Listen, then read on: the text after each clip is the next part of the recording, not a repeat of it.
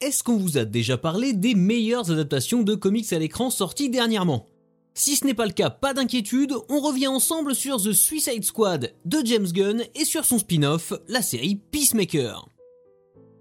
Salut à vous pauvres mortels, je suis Chris et aujourd'hui, une fois n'est pas coutume, on va parler de cinéma. Ça fait bien longtemps que je n'attends plus rien des films de super-héros.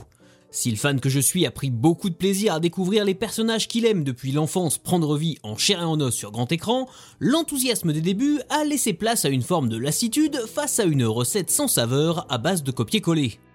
Bien sûr, il y a toujours une petite scène qui fait le job par-ci par-là, mais depuis quelques années, rares ont été les adaptations tirées de comics à réellement me divertir.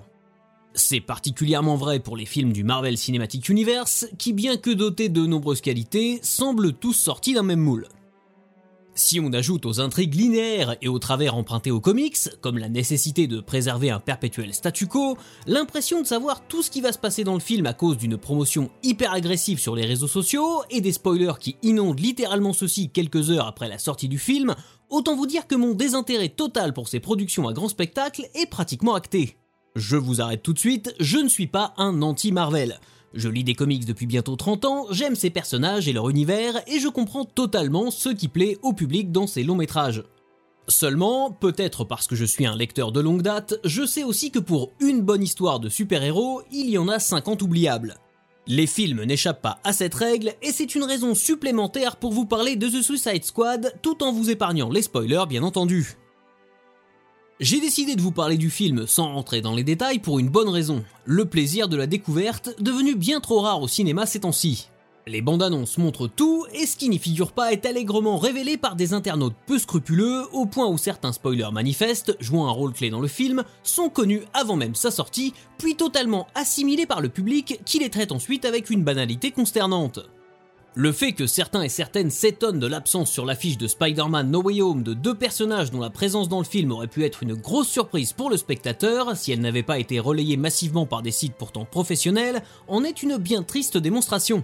Mais ce n'est absolument pas le sujet du jour. Ce qu'il faut retenir, c'est que j'ai vu The Suicide Squad sans pratiquement rien savoir du film et que cela l'a rendu d'autant plus appréciable. Après un premier opus sorti en 2016 et horriblement charcuté par la catastrophique politique des décideurs de la Warner, le film de James Gunn avait fort à faire pour redorer le blason de la Task Force X. D'ailleurs, j'ai l'impression que The Suicide Squad est passé pratiquement inaperçu pour le grand public adepte de blockbuster tant son prédécesseur a mauvaise réputation et je compte bien vous démontrer que c'est une injustice. Se plaçant très inconfortablement le cul entre deux chaises, suite pas vraiment assumée du film de Higher, mais bel et bien partie intégrante de l'univers d'ici au cinéma, The Suicide Squad trouve pourtant intelligemment sa place dès sa scène d'ouverture, tout en donnant le ton. Ça va être trash, gore et un peu bête, au moins en surface, mais je vais y revenir. Si beaucoup vous diront que les figures telles que Batman, Superman et Wonder Woman sont la grande force de DC Comics, il ne faut pas oublier que l'éditeur dispose à son catalogue de nombreux seconds couteaux au fort potentiel, et ce, notamment grâce à une politique de rachat agressive des éditeurs concurrents désargentés menée durant plusieurs décennies. C'est ainsi que des personnages comme Shazam, anciennement Captain Marvel, La Question ou encore Blue Beetle ont rejoint l'écurie de DC Comics, et c'est aussi le cas de Peacemaker dont on va reparler un peu plus tard. C'est donc en grande partie en misant sur ces seconds couteaux que Gunn donne vie à une nouvelle Suicide Squad, seuls Harley Quinn et Rick Flag reprennent leur rôle au sein de l'équipe, ce qui fait office de maigre lien de continuité entre les deux films. Les autres membres de cette Task Force X version 2021 sont Bloodsport, Ratcatcher 2, Polka Dotman, Peacemaker et King Shark, une bande d'anti-héros pas forcément bankable au premier abord, mais campée par un casting de qualité et à la dynamique particulièrement efficace. Envoyé bon gré mal gré pour une mission suicide au Corto Maltese, petite île d'Amérique du Sud sujette à une révolte populaire après un récent coup d'État, pour y détruire toute trace d'un mystérieux projet scientifique dénommé Starfish, ces personnages aussi cinglés qu'attachants vont devoir coopérer, non sans quelques difficultés évidemment. Si le film n'échappe pas à quelques clichés du blockbuster, il dénote de la majorité des productions adaptées de comic books par sa violence, plus grand guignolesque que réellement gore, et son ton assez outrancier en comparaison des autres films du même genre. Il a d'ailleurs été classé R aux États-Unis, soit interdit aux moins de 17 ans non accompagnés. On retrouve ici le James Gunn que j'avais adoré sur le trop rarement cité Super et qui a fait ses classes chez Trauma avec Lloyd Kaufman. Provocateur, irrévérencieux, adepte de la violence directe et aussi très futé dans le message qu'il délivre. Car contrairement à ce que j'ai pu lire ici et là, The Suicide Squad, c'est pas seulement de la bagarre, des fusillades et des litres d'hémoglobine jaillissant de membres sectionnés. Si au premier abord on peut voir The Suicide Squad comme un film de super-héros un peu plus trash que la moyenne, ce qui est tout à fait vrai, il possède, de mon point de vue, un autre niveau de lecture.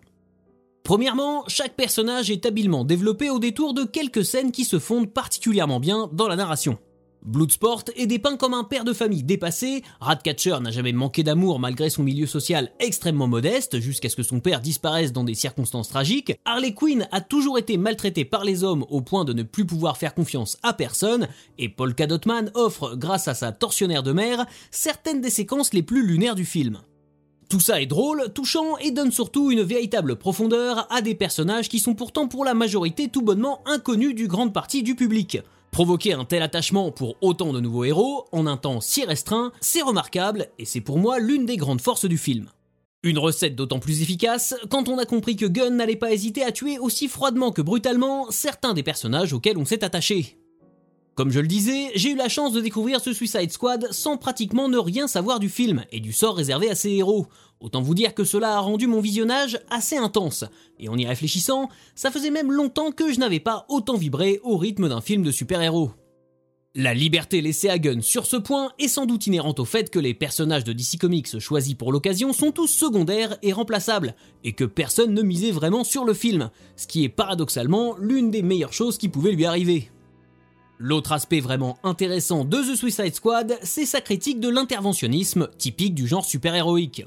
Si cette thématique a déjà été traitée sur le papier, notamment dans The Authority de Warren Ellis, ou même dans le crossover Civil War de Marvel, elle a moins souvent été abordée au cinéma. Aussi, voir cette équipe de super-héros mercenaires envoyés de force par le gouvernement des États-Unis pour faire le sale boulot dans un pays en crise, sans forcément se soucier des conséquences pour ses habitants, renvoie de toute évidence à des faits bien réels et très actuels.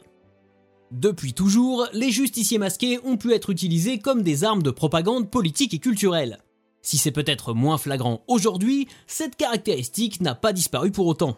Bien sûr, le temps où Captain America et Wonder Woman traversaient l'Atlantique pour combattre les nazis est révolu, et Iron Man n'est plus vraiment vu comme le symbole de la supériorité américaine face au communisme.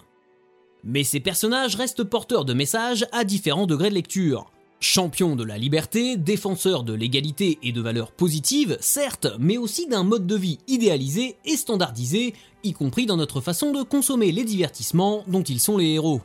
En nous rappelant que le point de vue des gentils n'est pas toujours une vérité absolue et que le bien n'est pas à l'abri des conflits d'intérêts, The Suicide Squad propose un petit plus qui fait la différence.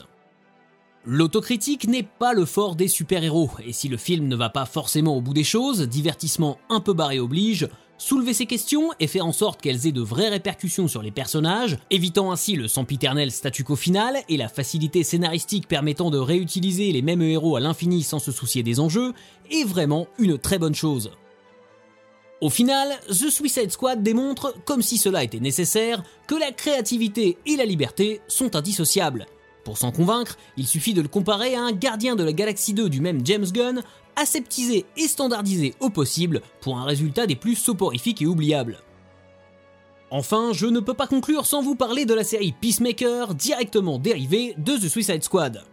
Si je me garderais bien de vous révéler quoi que ce soit à son sujet, je ne peux que vous encourager à la visionner, bien que les solutions légales soient pour le moment totalement inexistantes dans l'Hexagone, ce qui est une véritable aberration compte tenu de sa qualité. Son générique halluciné et sa bande son impeccable valent à eux seuls la peine qu'on y jette un œil. Mais en plus, la série se paye le luxe d'être irréprochable en termes de rythme et incroyablement fun, se plaçant directement sur le podium des meilleures séries de super-héros tirées d'un comic book avec Doom Patrol et The Boys. Une fois encore, comme pour The Suicide Squad, l'humour flirtant avec l'absurde pourra décourager ceux qui attendent un divertissement très premier degré. Pourtant, c'est justement en se reposant sur ces personnages extravagants et en décalage avec la gravité de la situation que Peacemaker développe son intrigue très bien ficelée et pleine de clins d'œil à l'univers d'ici qui raviront les amateurs de comics. Mon avis sur The Suicide Squad et Peacemaker vous paraîtra peut-être dithyrambique et dénué de toute objectivité.